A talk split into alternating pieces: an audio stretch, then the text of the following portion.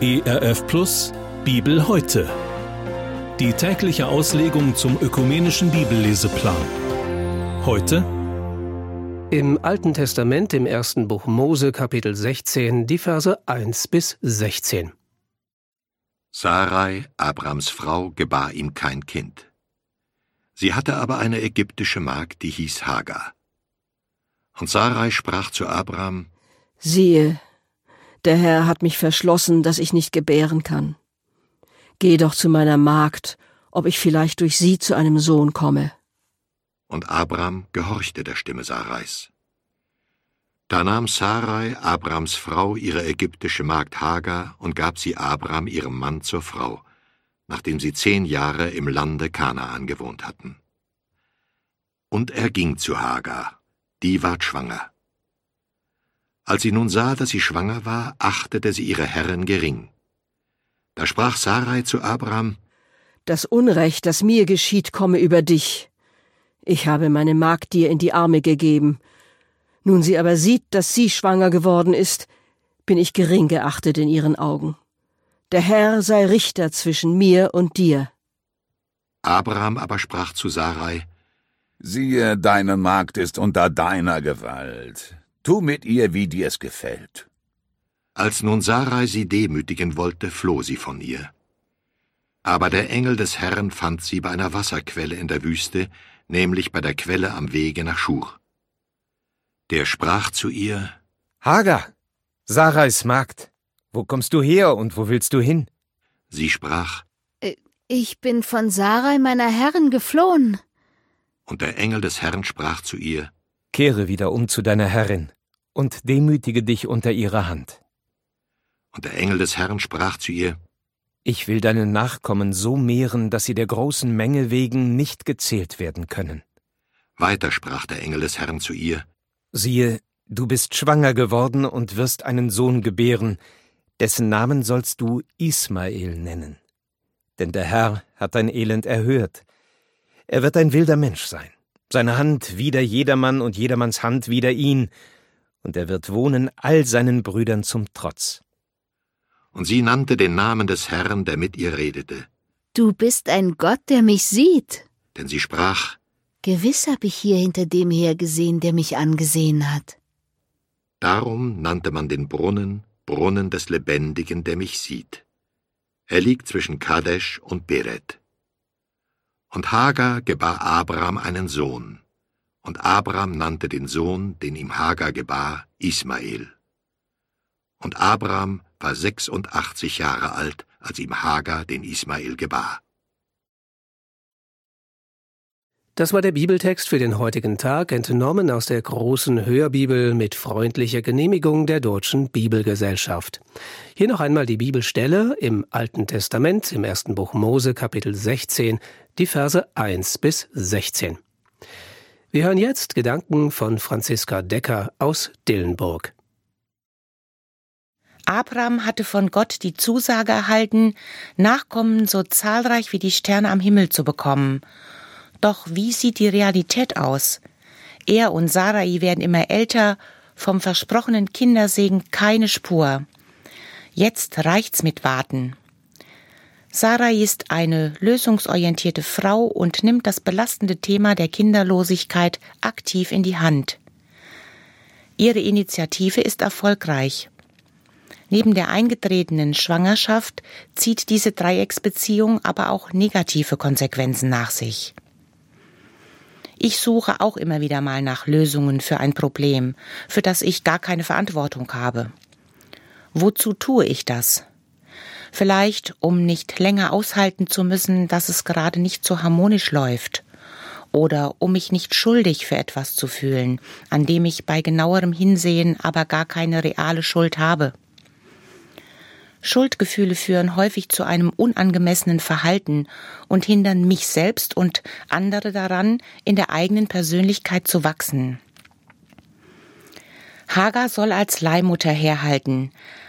Ein eigenes Kind würde Sarai endlich als Frau Anerkennung verschaffen und wäre auch ein Garant für ihre Altersversorgung. Kurz gedacht ist der Plan genial. Offensichtlich ist Sarai sich der weitreichenden Konsequenzen dieses Planes aber gar nicht bewusst oder blendet sie einfach aus. Zum Beispiel, wie es Hagar gehen wird, wenn sie ihr Kind direkt nach der Geburt an Sarai abtreten muss, was es für ihre Arbeitsbeziehung bedeuten würde, oder dass ein gemeinsames Kind von Abraham und Hagar ihre eigene Ehe belasten könnte. Manchmal sind wir Menschen bereit, einander zu missbrauchen, wenn es unseren Zielen dient oder um unsere Defizite auszugleichen. Mögliche Bedenken werden dann schon mal leicht schön geredet oder direkt zur Seite geschoben nach dem Motto Der Zweck heiligt die Mittel. Und Hagar, macht sie sich vielleicht Hoffnung auf einen höheren sozialen Status? Ich weiß es nicht. Deutlich wird aber, dass sich mit Hagars Schwangerschaft vorübergehend die Machtverhältnisse ändern und sie die Situation auf eine sehr zerstörerische Weise nutzt.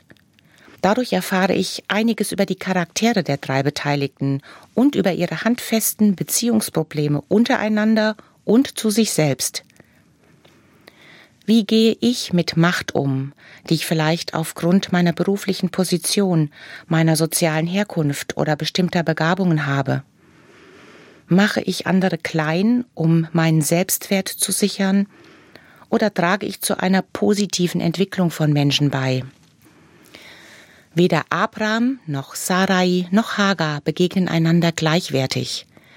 Stattdessen reagieren sie mit gegenseitiger Demütigung und Verachtung oder entziehen sich einfach einander. Und noch ein anderes, weit verbreitetes Verhaltensmuster wird für mich deutlich. Das Abschieben von Verantwortung. Egal, wohin ich schaue, ob in die Politik, in Unternehmen oder in Gemeinden und christliche Werke, läuft es gut, klopfen die Entscheidungsträger sich auf die eigene Schulter. Geht etwas schief, rollt der Ball der Verantwortung samt aller unangenehmer Konsequenzen ins Spielfeld der anderen. Hagar bekommt die Retourkutsche für ihr Verhalten bitter zu spüren. Ihre überstürzte Flucht in die Wüste ist menschlich gesehen keine gute Entscheidung. Wird sie rechtzeitig genug Wasser finden? Wird ihr Körper der Hitze standhalten? Ganz zu schweigen von der Frage, wo es für sie als Schwangere ohne rechtmäßigen Ehemann langfristig eigentlich hingehen soll. Wovor laufen Sie vielleicht gerade weg? Ihre Flucht muss nach außen noch gar nicht sichtbar sein. Sie kann innerlich stattfinden zum Beispiel im Ausweichen vor schmerzhaften Erinnerungen und Erfahrungen, die zunehmend ihre Aufmerksamkeit wollen. Hagars Ausweichmanöver findet in der Konfrontation durch den Engel des Herrn ein Ende. Was hat sie wohl gedacht, als dieser sie auffordert, zu ihrer Chefin zurückzugehen? Hat er denn gar nicht begriffen, in welcher misslichen Lage sie steckte? Sie ist doch nicht weggelaufen, weil sie sich dort pudelwohl gefühlt hat. Wie reagiert Hagar darauf? Sie kommt der Aufforderung nach, obwohl sie nicht weiß, was sie bei ihrer Rückkehr erwartet. Was gibt Hagar den Mut, die eingeschlagene Richtung zu wechseln? Es ist die Begegnung mit dem Engel des Herrn, denn darin hat sie etwas für sie Wesentliches begriffen, nämlich, dass Gott sie, den Menschen Hagar, sieht, auch ihre Verletzungen, und dass er ihre Bedürfnisse im Blick hat, sowohl die aktuellen als auch die zukünftigen. Der Engel beginnt das Gespräch mit Hagar, indem er sie persönlich anspricht, mit ihrem Namen. Was für ein Zeichen der Wertschätzung. Erst dann nennt er ihren sozialen Status. Sarais Sklavin. Diese Reihenfolge hat mich sehr berührt. Gott nennt mich zuerst bei meinem Namen und damit bei dem, wer ich bin. Erst danach spricht er meine soziale Rolle an und das, was ich leiste oder habe.